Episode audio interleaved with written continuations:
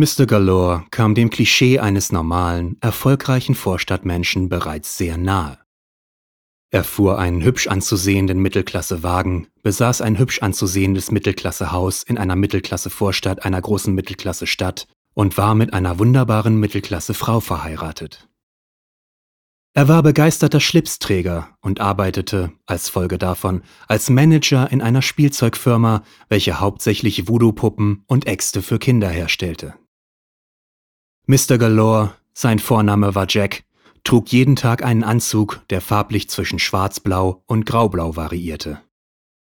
Er fuhr jeden Tag dieselbe Route zur Arbeit, stets zu denselben Zeiten. Nach seinem Leben konnte man die Uhr stellen, eine Seltenheit in der heutigen Zeit. Er war immer freundlich und innerhalb seines Freundeskreises ob seines subtilen Humors und seiner aufdringlichen Höflichkeit überraschend beliebt.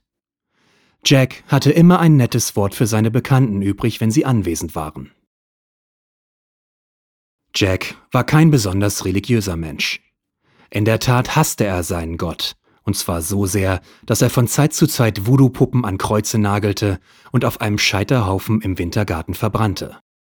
Die Überbleibsel presste er in Oblatenform und verkaufte sie an Bedürftige.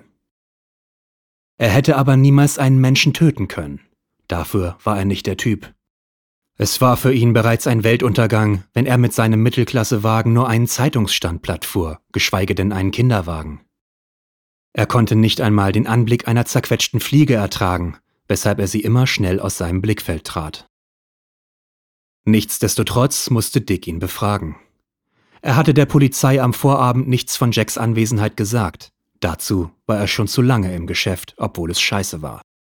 Immerhin hielt es ihn warm und am Leben. Er fuhr an einem sonnigen Samstagvormittag am Haus der Galors vor und klingelte. Jacqueline öffnete ihm die Tür.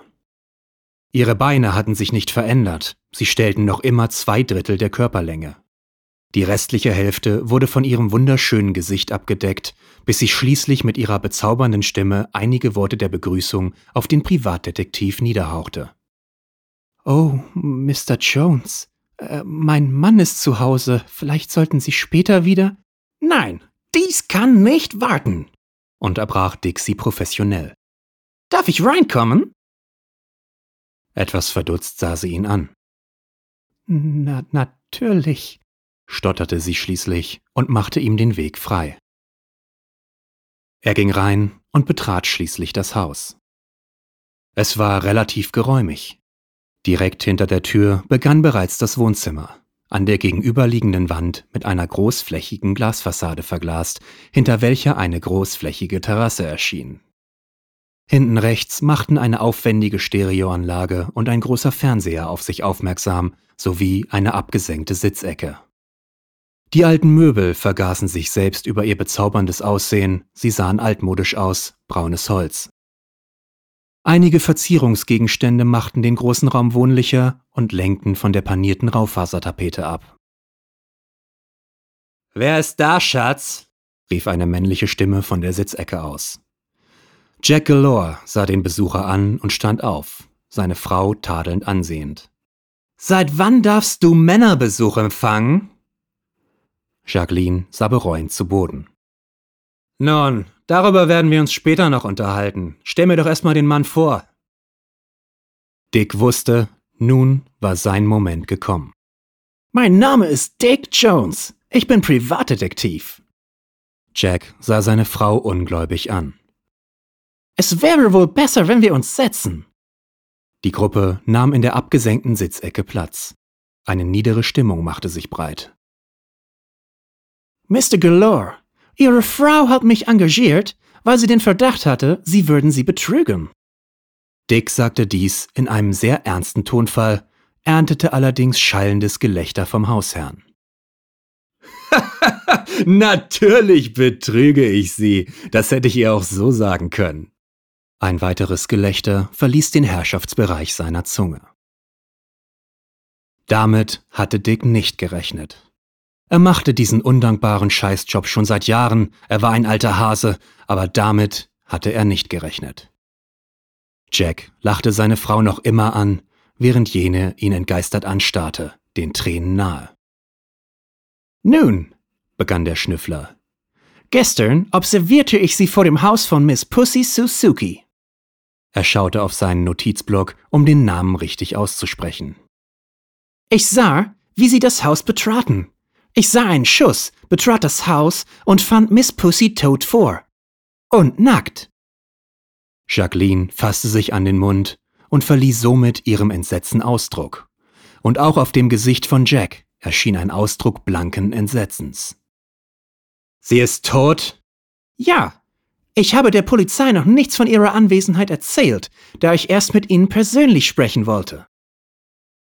Dicks Augen fielen auf die Glasfassade des Wohnzimmers, aber von völligem Durchblick konnte zu diesem Zeitpunkt noch keine Rede sein. Jack sah einige Momente lang ins Leere. Und Sie meinen, sie hatte nichts an? Kein Nachthemd, überhaupt nichts? Exakt.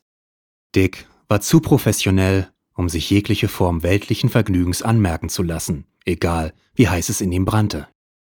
Er machte diesen Scheißjob schon zu lange. Er war abgehärtet.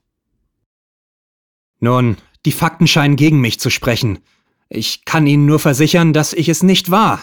Ich habe mit ihr geschlafen und bin dann wieder gegangen. Da lebte sie noch.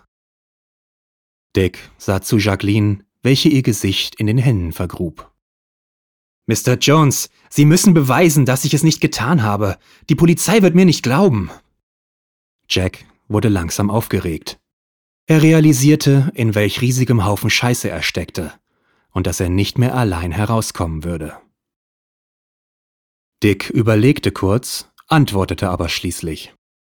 Das wird sie zwar einiges kosten, aber ich mach's. Schon wieder ein verdammter neuer Job. Aber diese ganze Scheiße half ihm, sein wertloses Leben zu finanzieren.